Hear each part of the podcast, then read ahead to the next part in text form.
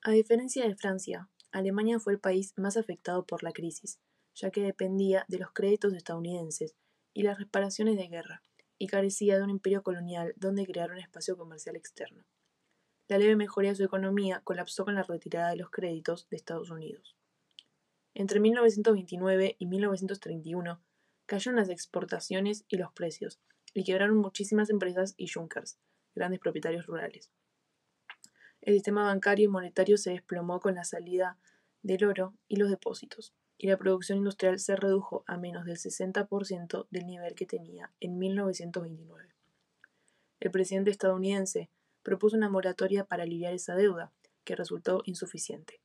En sus inicios, el canciller Heinrich Brüning priorizó el valor de la moneda y el Estado intervino para frenar la recesión y rescatar a los bancos y el capital industrial y agrícola.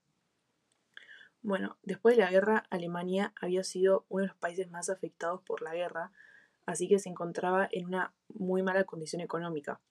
Esto llevó a que le pidiera créditos a Estados Unidos y eh, terminara dependiendo eh, económicamente de este país.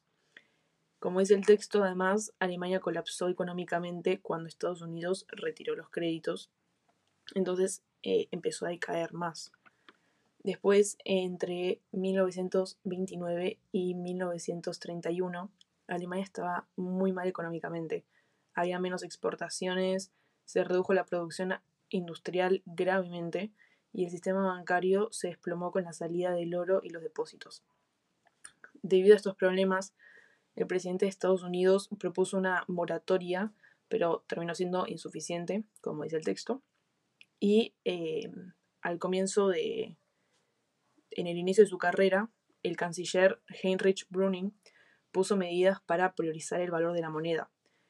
Pero igualmente estas medidas al final no ayudaron, sino que al contrario aceleraron el aumento, el aumento del desempleo.